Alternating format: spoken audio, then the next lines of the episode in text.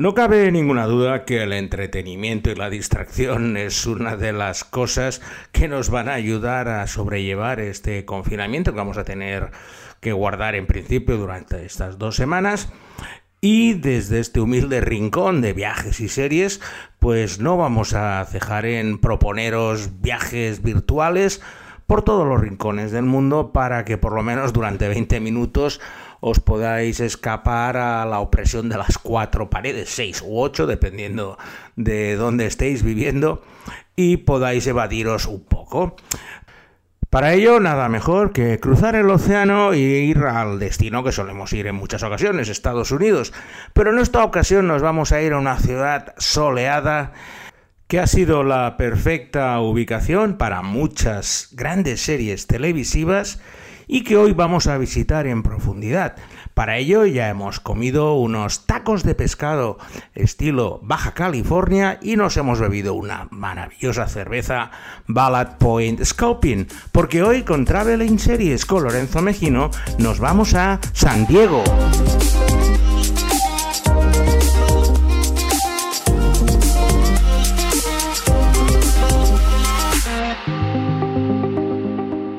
San Diego es la segunda ciudad del estado de California por detrás de Los Ángeles y por delante de San Francisco. Se encuentra situado a unos 200 kilómetros al sur de Los Ángeles y está tocando la frontera con México. A pesar de la frontera y de lo que Donald Trump puede decir, de hecho es una gran conurbación urbana con Tijuana, que es la ciudad mexicana que seguro que habéis oído muchas veces, que se encuentra al otro lado de la frontera. Por lo cual Tener en cuenta que desde Los Ángeles a Tijuana son apenas tres horas de coche, pero todos tienen que pasar por San Diego. San Diego es un lugar que siempre ha tenido una gran importancia para la Marina estadounidense. Históricamente fue el primer lugar que avistaron los conquistadores españoles en el siglo XVI, concretamente Loma Point, que es la península que domina toda la bahía de San Diego, y esa bahía natural, como ya os he dicho, es un lugar para fondear todos los barcos destructores submarinos y de hecho San Diego es el principal puerto militar de la costa oeste de los Estados Unidos y desde allí pues controlan toda la flota del Pacífico. Esa cercanía con México hace que sea una ciudad bastante cosmopolita, puesto que el trasvase de trabajadores de uno al otro lado de la frontera es continuo y por ello en muchas de las tradiciones de San Diego, como por ejemplo los tacos de pescado que os he mencionado antes, provienen de la gran influencia mexicana de la zona. La ciudad tiene una orografía bastante complicada, puesto que es como una sucesión de cañones y mesetas donde los diferentes barrios han colocado en las mesetas, mientras que los cañones son casi inaccesibles y sirven pues para oxigenar mucho la ciudad. No es una ciudad tan opresiva como Los Ángeles, sino que tiene grandes vistas y cuando empiezo a hablaros de las series que se han rodado allí, seguramente vais a tener esas imágenes en la mente, puesto que a pesar de que tiene algunos rascacielos no es Los Ángeles y sobre todo al tener estas posibilidades de pasear por los cañones en medio del centro de la ciudad, te permite un esponjamiento que no es muy habitual en las ciudades de los Estados Unidos. Las primeras cosas que visitas cuando vas a San Diego es precisamente Point Loma, esta punta de la península que cierra el puerto de San Diego, que es lo primero que avistaron los eh, españoles al llegar allí y que te da una visión eh, panorámica impresionante de lo que sería todo San Diego y su conurbación. Pero lo que es más importante desde el punto de vista cultural es lo que denominan Balboa Park, que es una extensión enorme, como de 1.500 hectáreas, que está totalmente dedicada a actividades culturales. Tienes casi 30 museos de las cosas más diversas, desde museos militares, museos del cómic, y pasarte pues una tarde o dos días por Balboa Park es asegurarte una de las distracciones más culturales que puedes encontrar por la zona. Y en Balboa Park es donde se desarrolla una de las primeras series que os vamos a hablar hoy, la primera serie concretamente, y no es otra que Terriers. I'm Hank Dolworth, and this is my partner, Britt Pollock. Now, if you were a, a girl running away, which lifeguard tower would you hide out? Uh, what? Bad things. Terriers es la historia de Hank, un ex policía y ex alcohólico que decide montar una agencia de detectives clandestina sin licencia con su mejor amigo Britt, un ladronzuelo de poca monta.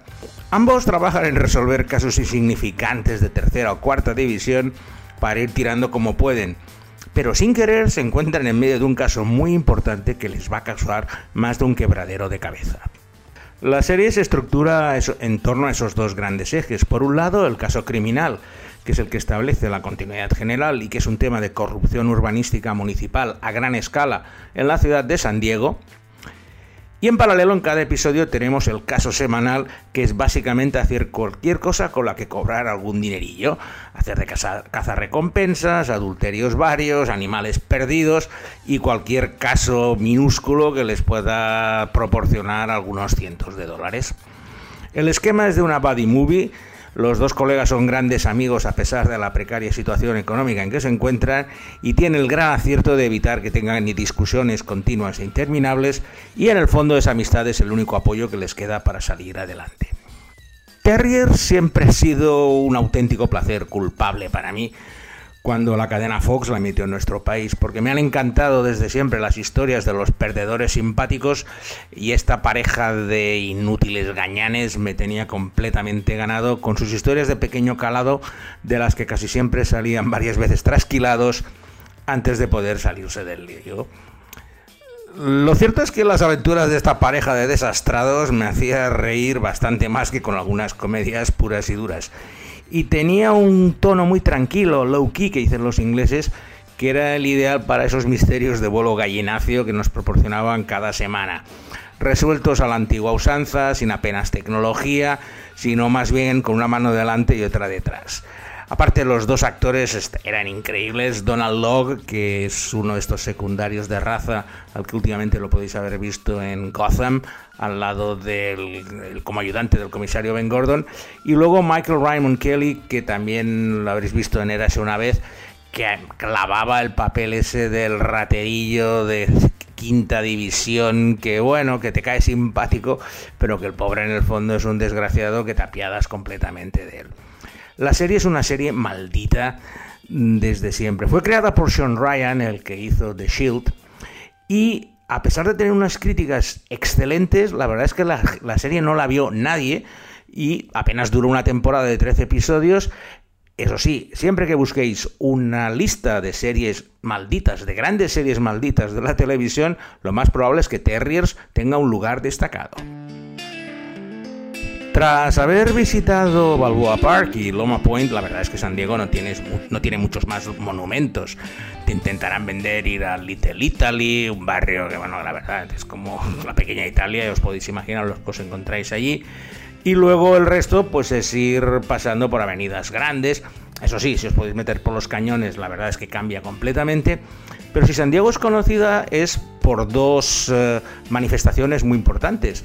La primera de ellas es el Comic Con, una convención para que todos los frikis del mundo puedan acudir a San Diego a conocer a sus ídolos, superhéroes y todo lo relacionado con cómics y ciencia ficción. Desde hace unos años eh, existen auténticas procesiones para ir a San Diego y mm, visitar vestido en cosplay o o solo para conocer a tus ídolos.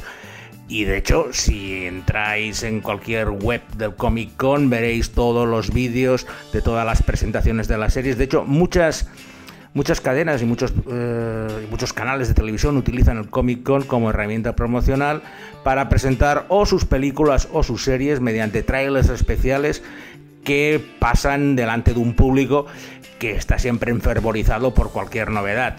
La verdad es que que una serie haya triunfado en el Comic Con no es muy complicado porque la gente está dispuesta a aplaudir cualquier cosa. Creo que Los Inhumanos fueron la única que no triunfó, pero vamos, es que también hay algunas que se lo merecen. En este Comic Con de San Diego se rodaron algunos de los capítulos más interesantes de una serie añeja que os voy a comentar ahora que llegó a ser el número uno en audiencias en Estados Unidos y que responde al nombre de Simon and Simon. Gotta have a little more respect for your elders. Especially when they're so much older. Are you sure?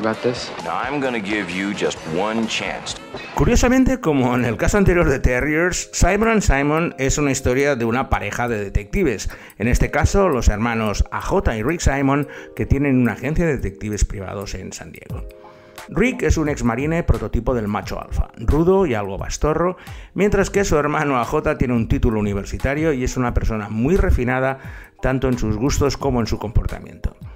A pesar de las enormes diferencias que les separan y que son una continua fuente de pequeños conflictos, ambos colaboran de forma más o menos eficaz en la resolución de los casos que les llegan a su agencia. Simon and Simon es una serie ochentera lo que significa que era un procedimental de tono amable que funcionaba principalmente por la interacción entre sus dos estrellas, que no paraban de pelearse entre ellos mientras resolvían el caso semanal. El tono era muy similar al que posteriormente tuvo Terriers, casos insignificantes y con escaso glamour, mostrándonos a los dos hermanos como dos perdedores que necesitan apoyarse uno al otro para evitar seguir cayendo. Pero en este caso sus trifulcas y rencillas particulares estaban a la orden del día pero siempre tratadas de forma divertida y distendida sin que la sangre llegara al río, y sobre todo olvidando sus problemas cuando deben enfrentarse al malhechor de turno. Aunque os pueda parecer muy convencional, Simon y Simon estuvo dos años como número uno de audiencias en los Estados Unidos, para que os hagáis una idea de la popularidad que llegó a tener en los años 80. Es de ese tipo de series que todas las cadenas siempre tienen en la, en la, programación, como por ejemplo ahora sería lo que hemos visto de Castle o Bones o los Chicago, son procedimentales que llegan al gran público y que distraen durante ese tiempo. Yo lo cierto es que las veía en su momento, aquí lo hacían en TV3, en las autonómicas, y bueno, pues cuando la enganchaba la veía, pero si me perdía un capítulo tampoco pasaba nada. Si estamos en Estados Unidos, tenemos que hablar de deporte profesional. Y San Diego es una ciudad que deportivamente no es precisamente una de las mecas del país. Ha tenido equipos de baloncesto que se fueron a Los Ángeles, ha tenido equipos de fútbol americano como los Chargers, que hace dos años también se fueron a Los Ángeles, por lo que lo único que les queda como orgullo de la ciudad es su maravilloso equipo de béisbol, los San Diego Padres, que juegan el Pet Park, que es uno de los estadios de béisbol más bonitos en los que he estado, puesto que tiene vistas al mar. no lo han cerrado, sino lo que una parte del exterior la han dejado abierta para que pues, podamos ver el puerto de San Diego que se encuentra a sus espaldas. De hecho, si eh, se produce algún home run de larga distancia, puede enviar la pelota al mar, lo que no deja de ser una cosa de prestigio para el bateador que ha conseguido hacer el home run y encima enviarla al mar. ¿Y por qué os estoy hablando de los San Diego Padres? Pues porque es el equipo en el que se desarrolla la tercera serie de nuestra selección y una de mis grandes debilidades, a pesar de ser como Terres otra serie maldita. Y os voy a hablar ahora de Pitch. Tonight, the eyes of a nation turn to San Diego once again. I'm petrified. Screw all the attention. You're a ball player. You do this for you, you do this for your team, or you don't do it at all. Oh, and she got it.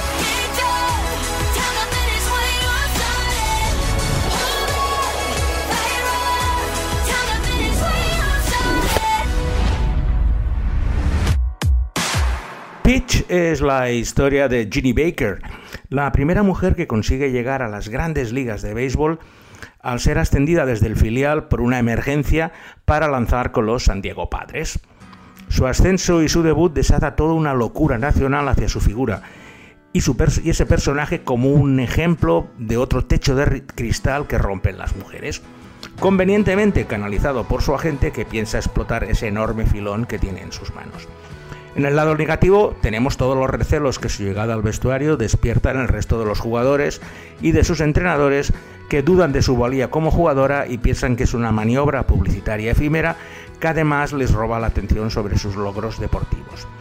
La serie ha sido creada por Dan Fogelman, que ha hecho DC Sash, y es una verdadera maravilla, porque nos presenta la historia de los personajes de una forma muy eficaz mostrándonos esa hipótesis de que aún no se ha producido en la realidad de lo que podría pasar si una mujer consiguiera llegar a las grandes ligas de béisbol. La chica intenta ser una jugadora más del equipo, como todos sus compañeros, pero claro, eso choca frontalmente con su condición femenina y en especial con la atención desmesurada que despierta su presencia, muy por encima de su valía como jugadora, por lo que debe ganarse el respeto del resto del equipo. El aspecto deportivo de Pitch es impecable. Pero si no conocéis el béisbol, la verdad es que os vais a perder muchos de los detalles de la serie. Además, la protagonista, una actriz, Kylie Bunbury, está excepcional lanza como si fuera realmente una profesional y la verdad eh, ha sorprendido a todo el mundo porque se esperaría en una persona que lanzaba pues fatal y la verdad es que la ves lanzar y te crees que pueda lanzar en las grandes ligas. Y aparte tiene, eh, no solo tiene este, esta parte deportiva, sino que además vemos cómo debe tratar con esa fama repentina que la convierte en el centro de todas las miradas y que cualquier error que cometa y que pueda ser captado en una foto o en Instagram, pues va a revolucionar las redes. La serie también fue otra serie maldita, la verdad es que no tengo mucha suerte con las de San Diego.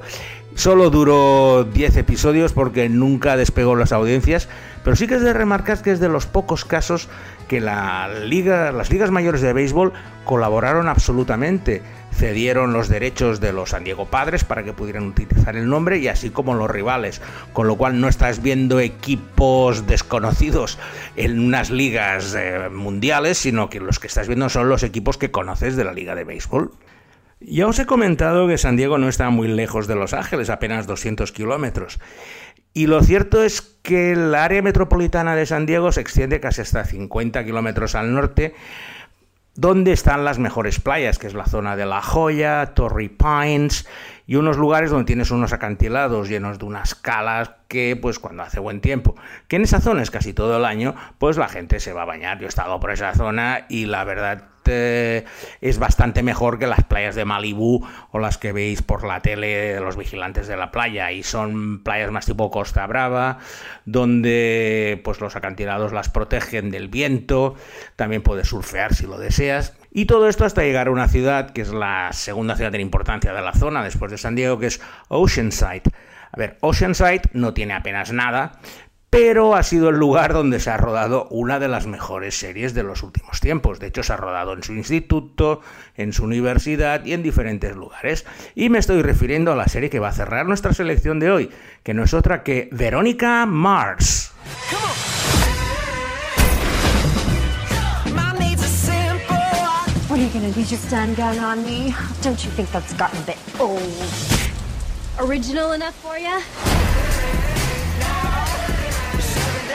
Verónica Mars es una adolescente despreocupada que vive en la ciudad ficticia de Neptune, más o menos en las cercanías de San Diego, y que pertenece al grupo de los populares de su instituto.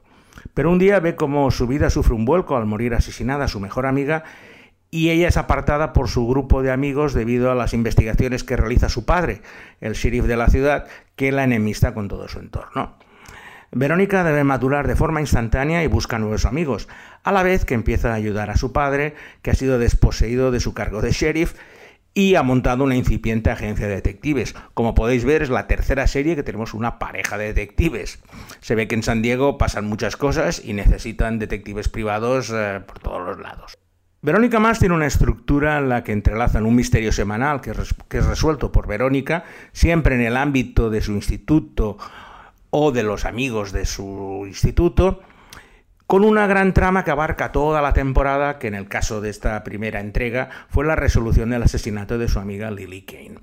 Verónica es una chica lista e inteligente, pero que debido a sus ansias de ser popular, se frenaba para estar al nivel del grupo.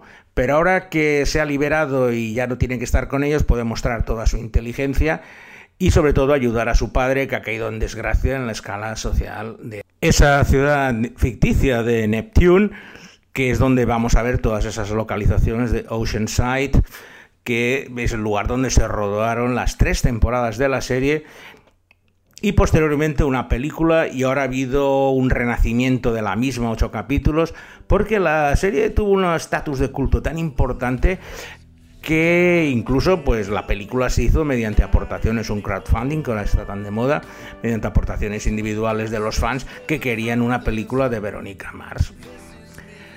Es una serie excelente ya que retrata de una forma muy creíble la etapa de la adolescencia. Verónica es una chica lista e inteligente pero comete errores y sufre las consecuencias de los mismos. Esa humanización del personaje a medio camino entre la infabilidad de una heroína y la banalidad de una adolescente televisiva es el rasgo más característico de la serie y su mayor logro. Por eso, a pesar de que es la más lista del grupo, las cosas no siempre le salen bien, en especial en el terreno personal. Y sufre amores y desamores, pero totalmente creíbles. Con una actriz protagonista, Kristen Bell, que es adorable. Eh, es una actriz que posteriormente ha protagonizado muchas películas, ahora la hemos visto en The Good Place, pero para siempre, para todos nosotros, siempre será Verónica Mars. Y con Verónica Mars vamos a finalizar nuestro recorrido por la soleada San Diego dando las gracias a Alberto Laya, que confinado en su ático habrá encontrado con suma facilidad, hoy sí que se lo he puesto muy fácil, todas las músicas y cortes para darle algo de vida a este monólogo interminable que suelo realizar cuando lo grabo en mi casa. Y sin nada más, eh, Pasad como podáis estos días tan duros, espero haberos alegrado durante 20 minutos. Y nos vemos la semana que viene en otro capítulo de Traveling Series con Lorenzo Mejino.